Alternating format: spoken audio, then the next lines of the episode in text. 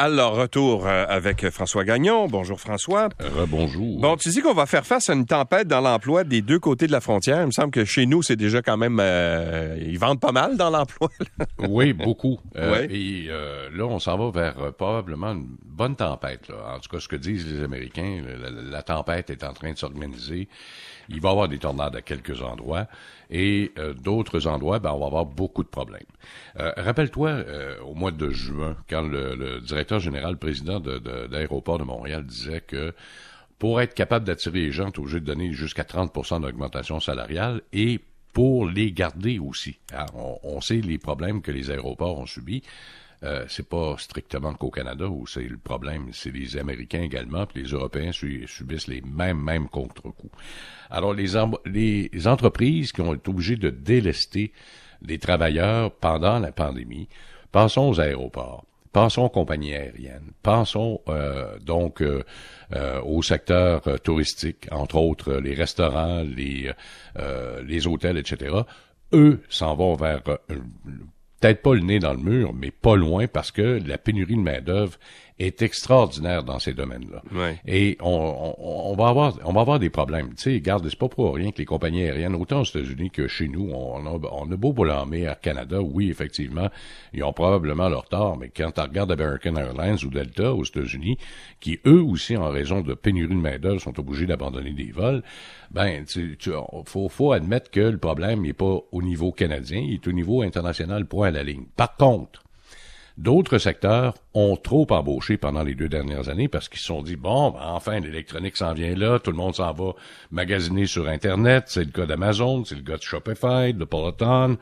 Euh, les banques également qui ont surembauché pendant cette période-là parce qu'il y avait une grosse période de renouvellement hypothécaire.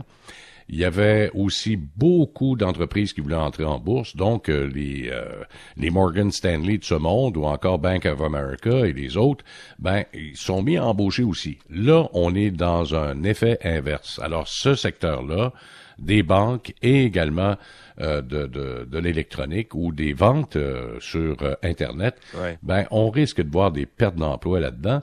Est-ce que on va être capable d'en rapatrier de ces travailleurs-là vers les compagnies aériennes ou encore les restaurants, etc. C'est là que la tempête ou que la tornade risque de se passer. Et là, on commence à parler que d'ici pas l'année prochaine, d'ici la fin de 2022, il commence à y avoir un certain retournement dans le secteur de l'emploi. Alors donc, euh, va falloir surveiller ça de très Ouais. très près. Ça a créé la, la pandémie a créé des conditions uniques là qui euh, puis beaucoup d'industries qui sont extrêmement différentes.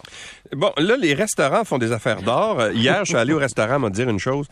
Euh, deux verres de vin, Hum?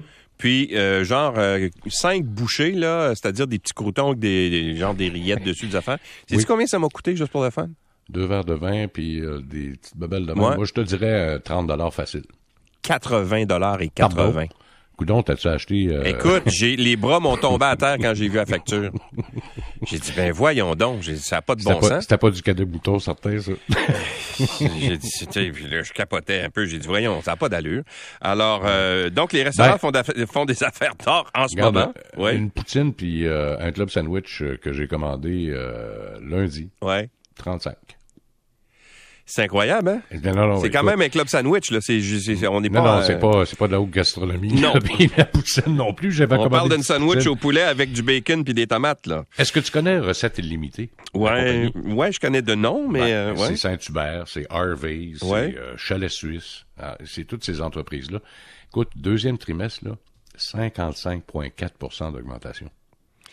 Les, ouais, les gens sont pas 55,4. allés pendant des années, puis là ils veulent, ben pendant deux Ben, ans. là, regarde, t'as deux places, t'as deux places où les gens dépensent, là. qui- Ouais. qui, pendant le confinement, on pouvait pas sortir puis aller faire des voyages, puis on pouvait pas aller au restaurant. Alors, on va dépenser où tu penses?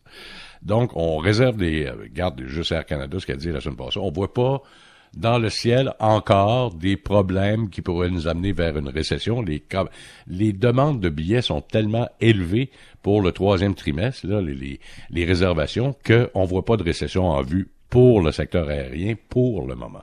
Mais les restaurateurs, c'est exactement la même chose.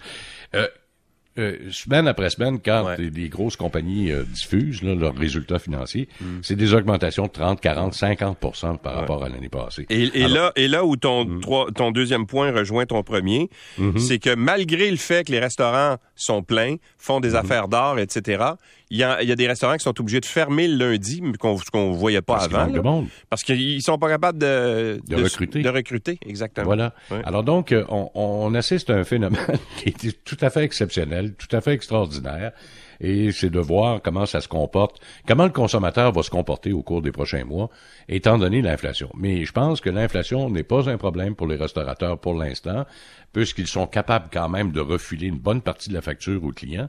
C'est la même affaire dans le secteur aérien ou encore, regarde, les gens se plaignaient là, euh, pendant les vacances de la construction de voir des, des chambres d'hôtel dans la région de Québec à 250, 300 pièces la nuit. Là.